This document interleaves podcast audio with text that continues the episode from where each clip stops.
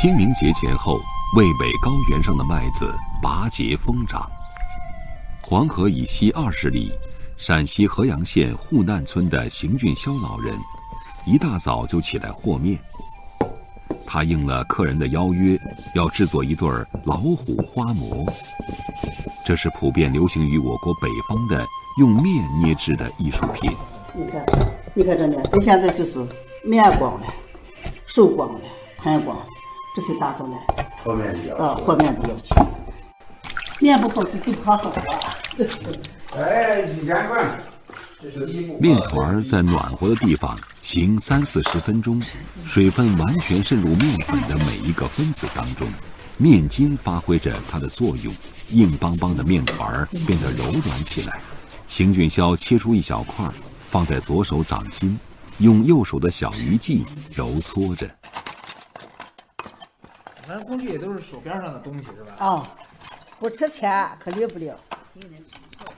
顶针、小梳子、镊子、剪刀、笔帽，日常的这些小物件都成了邢俊霄最趁手的工具。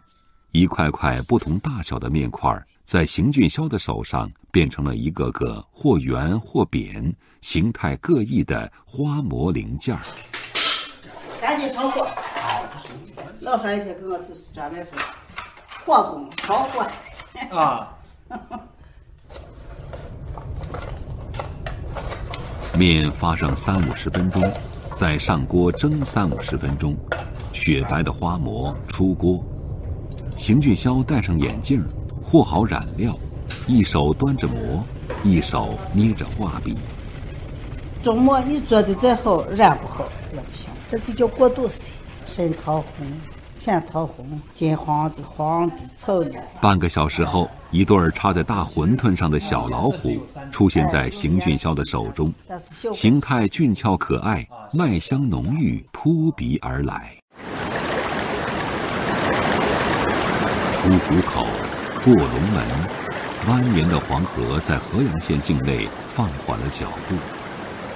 花馍也叫面花，就在黄河东岸这个小地方。生长着。关关雎鸠，采获自主。相传周文王的妻子太姒就出生在这里，而《诗经》的开篇《关雎》，吟唱的就是这对夫妻的爱情故事。河阳县文化馆原副馆长史耀增说：“因着这样的文化传统，花馍不只是食物，应该说是周礼具体体现在花样面花上面。”比如说要走亲戚，要祭祀祖先，要祭祀神灵，要给人们要祝福，他都是要用相应的面花来表示。所以我认为花样棉花它就是礼的承载。这些花馍以花鸟鱼虫、飞禽走兽为原型，有寓意天作之合、浑全圆满的婚俗花馍，有给长辈拜寿的祝寿花馍，有祝福新人早生贵子的麒麟送子。也有期盼孩子活泼灵气的鱼儿变娃，他们的身上承载着千百年来的一方民俗。就跟着那个插花馄饨一样的，结婚用的啊，花鸟虫鱼气象新，蔬菜水果情谊真。蔬菜水果代表的是就是柴米油盐酱醋，不能说是天天吃酒喝酒，这就是好夫妻。也有有磕磕碰碰，也有酸辣苦甜。这才是体现出来的夫妻呢真爱真情。史耀增常常折服于这些关中妇女的奇思妙想。他觉得奇思妙想，但是又非常活情活理。不同的节令，不同的面花，但是到每一个手里人创作又不一样，那就完全表现出个性。曾经自家制作的花馍，如今已经变成了可以卖钱的工艺品。邢俊霄做的十二生肖，拇指大小，一枚十五元钱。因为是省级非物质文化遗产传承人，邢俊霄每年还要在县里开上几次讲座，既能赚钱，还能出名。但对于花馍，邢俊霄却有着自己的忧虑。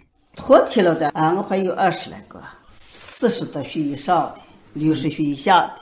这年轻的，像二三十岁的，少少少，那少。这民间工艺，这越来这些年轻人嫌来钱慢，他不愿意学。哎，年轻人都看不上这事。三十岁的张瑞红，论起来应该算是邢俊霄的徒孙辈了。也是邢俊霄手下为数不多的对这项传统手艺感兴趣的年轻人。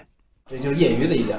业余的年轻人不学这个的，基本上都出去打工了。一个面花，他学的话，一个过程必须学个几年时间，才能自己独自的做，比较慢。一些年轻的人呢，嫌这个见效比较慢一点，所以他们就出去打工。如今花馍挣钱，也不愁销路，但在史耀增看来，市场拯救了花馍，也困扰着花馍，把这作为一种挣钱的一种手段。他并不像过去那农村妇女，完全是出于一种对民间艺术那种喜爱、重学习的这些人。这个样子的文化内涵是什么？他不知道，他不想知道，所以把原来这种传统体系打破了。所以这市场经济，它就是往往有一些我们无可奈何的东西。做的人不走心，用的人就更不明白花馍背后的文化与用意。文化在流变，生活的节奏在加快。原有的民间仪式在渐渐淡化，没有了仪式，花馍的功能也就弱化了一大半儿。仪式都比不上过去了，没有那么庄重，但画的厉害。现在进一步更简化了，就是干脆不蒸馍了，拿一袋面，拿一壶油，表示说我把花馍给你带来了，但是实际仪式感已经完全没有了。阳春三月，邢俊霄家院子里两棵二十年树龄的杏树。抽着新芽儿，枝头满满的粉色的花儿，招来蜜蜂嗡嗡的穿梭忙碌。老祖先们留下的手艺，在邢俊霄与他的徒子徒孙之间手口相传。你看看这，子剪的太厚了，这个挺好的，开始出神呢。师傅，嗯，看兔子这洗好的虫子怎么样？你头没捏起来。我钱，头捏起来了，它就精神。花馍是邢俊霄的绝活儿，但邢俊霄害怕这活儿真的绝了。他说：“希望自己百年之后还有人在传承这门手艺。”其实训练再能走几年？我死去只是把手留下就对了，我再不求学了。